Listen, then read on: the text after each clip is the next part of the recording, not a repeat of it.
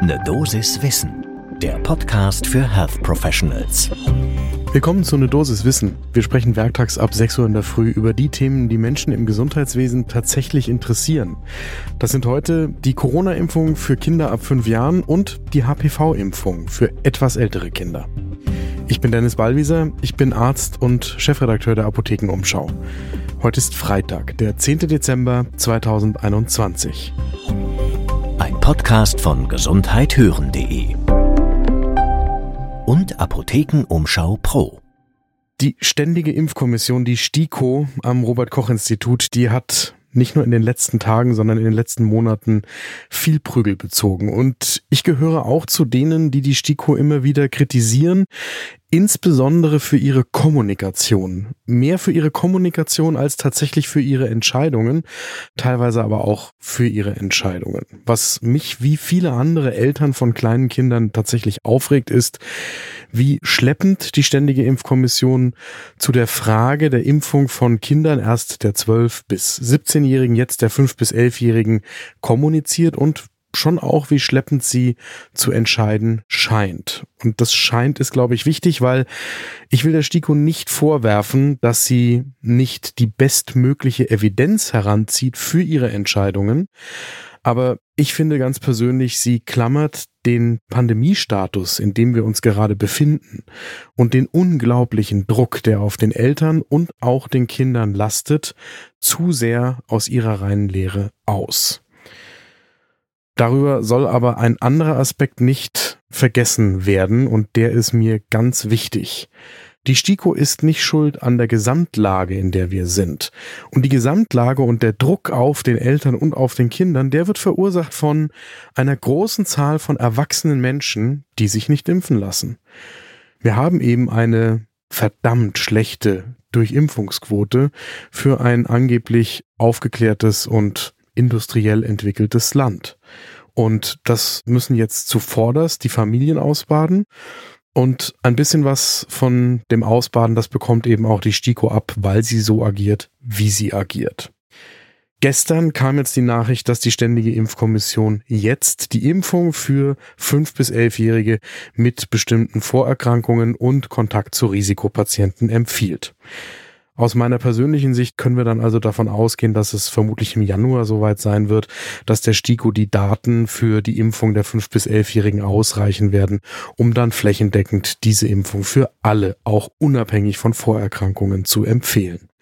Und nochmal, nach der reinen Lehre der evidenzbasierten Medizin ist das richtig, denn dann erst werden so viele Daten vorliegen, dass man sagen kann, ja, okay, diese Impfung ist auch für die Gruppe der 5- bis 11-Jährigen sicher genug, um sie bei einem niedrigen Risiko für schwere Verläufe und einem unbekannten Risiko von Long-Covid empfehlen zu können.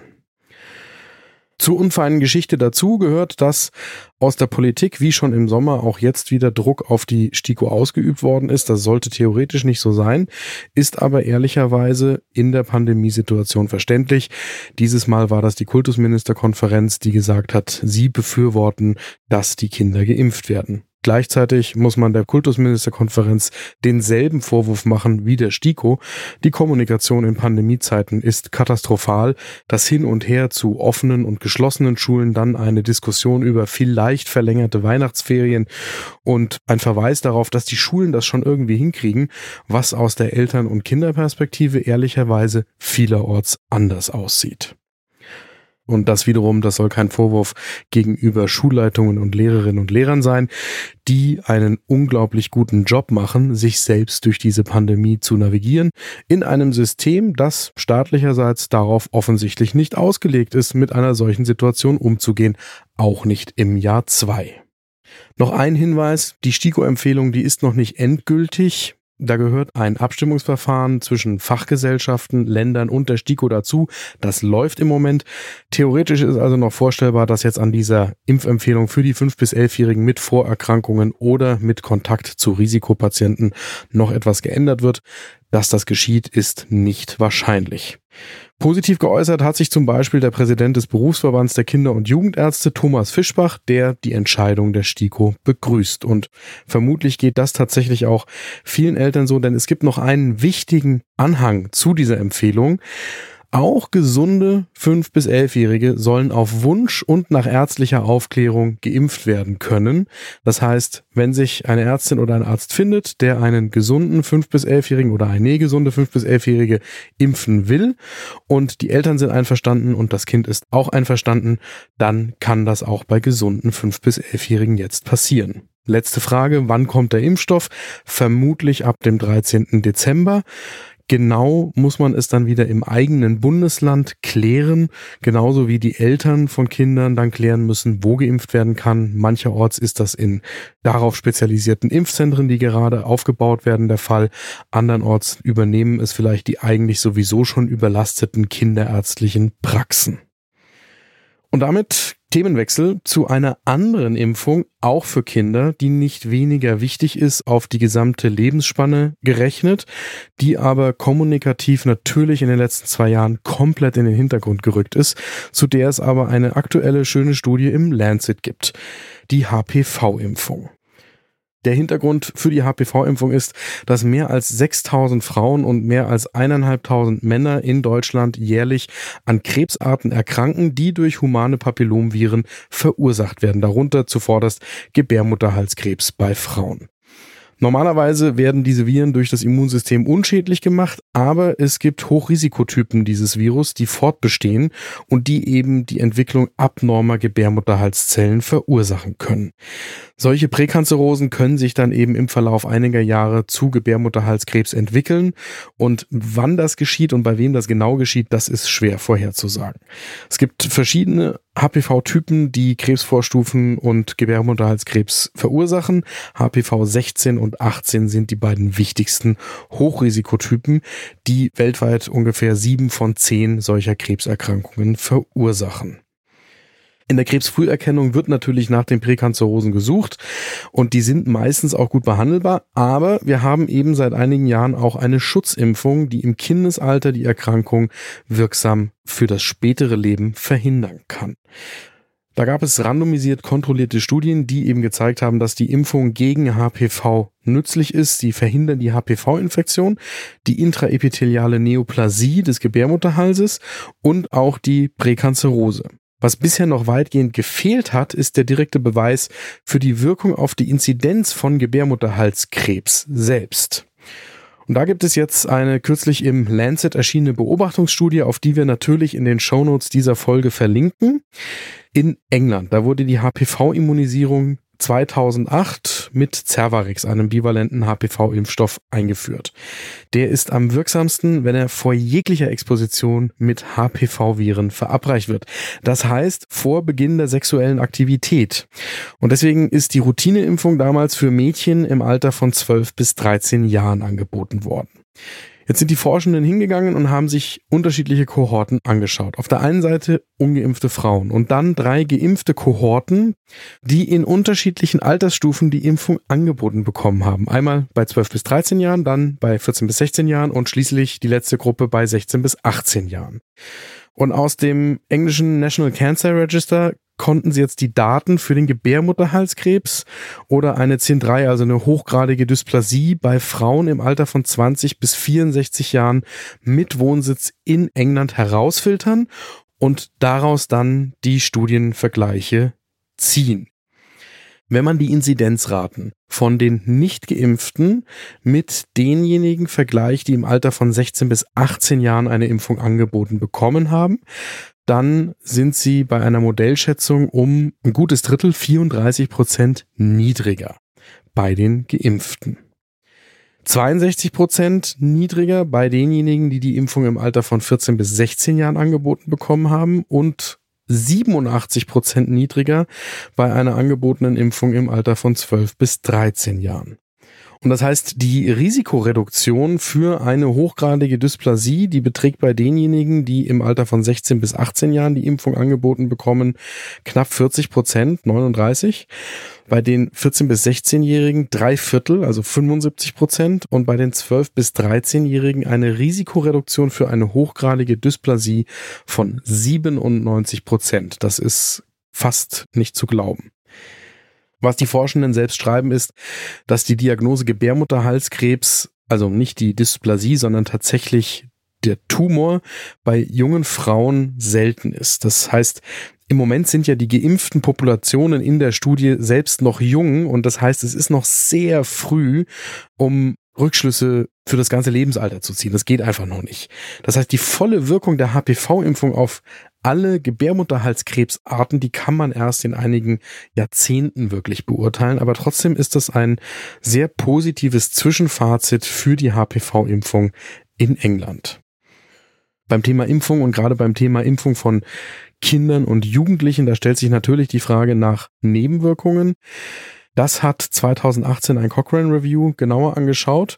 Das Risiko für schwerwiegende Nebenwirkungen bei der HPV-Impfung im Vergleich zu Kontrollimpfstoffen, entweder Placebo oder ein Impfstoff gegen eine andere Infektion als HPV, ist ähnlich hoch mit einer hohen Qualität der Evidenz.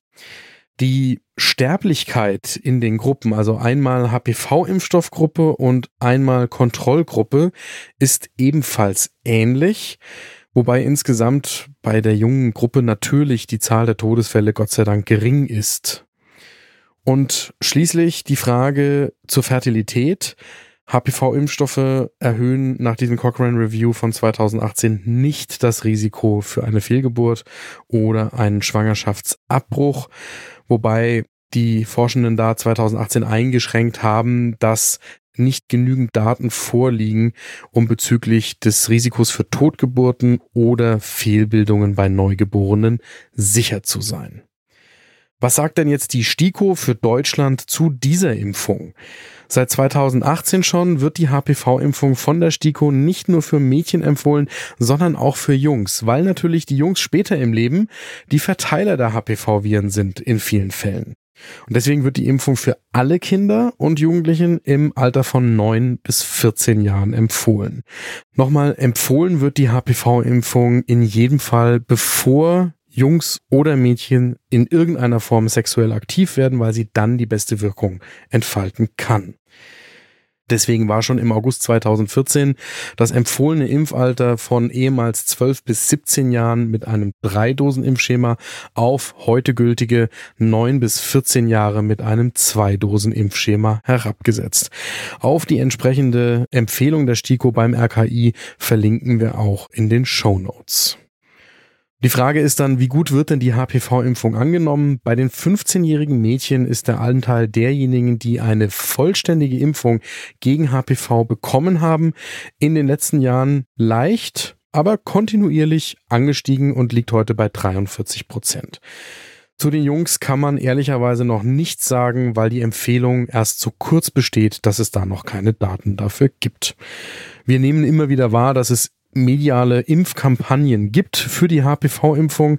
Aber da ist sicher noch Platz in der ärztlichen Sprechstunde, wenn die Corona-Pandemie irgendwann wieder vorbei ist. Aber gerade in den Kinder- und Jugendärztlichen Sprechstunden und auch in den gynäkologischen Sprechstunden jederzeit sollten sowohl die Eltern als auch die Kinder und Jugendlichen selbst auf dem jeweils richtigen Weg für das jeweilige Alter darüber aufgeklärt werden, dass eine Impfung gegen HPV eben im Kindes- und Jugendalter für das ganze Leben wichtig ist. Und auch wenn ich jetzt schon mehrfach betont habe, dass es eigentlich wichtig ist, vor den ersten sexuellen Erfahrungen zu impfen, dann sollten auch später noch ungeimpfte Mädchen oder Jungs, auch im Teenageralter dann, geimpft werden, weil es in jedem Fall immer noch einen Schutz bietet vor Dysplasien und Karzinomen. Zu den Impfstoffen ganz kurz, da sind in Deutschland heute zwei Totimpfstoffe zugelassen, einmal Cervarix und dann Gardasil. Und geimpft wird mit zwei Dosen im Abstand von mindestens fünf Monaten. Für die Aufklärung von Eltern und den Kindern und Jugendlichen selbst gibt's hilfreiches Informationsmaterial von der Bundeszentrale für gesundheitliche Aufklärung und schließlich auch darauf verlinken wir in den Show Notes zu dieser Folge. So, und weil uns akuter als HPV dann doch Corona interessiert im Moment und wir eingangs über die Impfung von Kindern im schulpflichtigen Alter gesprochen haben, im Moment ist es bei einem von 40 Schülerinnen und Schülern so in Deutschland, dass sie entweder direkt oder indirekt von Corona betroffen sind. Entweder weil sie selbst infiziert sind oder durch Quarantänemaßnahmen. Und deswegen bleiben wir natürlich neben dem HPV auch am Corona-Thema für die Kinder dran. Wenn es andere Themen gibt, die Sie hier werktags ab 6 Uhr in der Früh interessieren, dann schreiben Sie mir doch eine E-Mail an, eine Dosis at apotheken-umschau.de. Und wenn Sie den Podcast mögen, dann folgen Sie uns. Bei Apple Podcasts zum Beispiel auf die drei Punkte klicken und dann auf Folgen drücken. Ein Podcast von gesundheithören.de und Apothekenumschau Pro.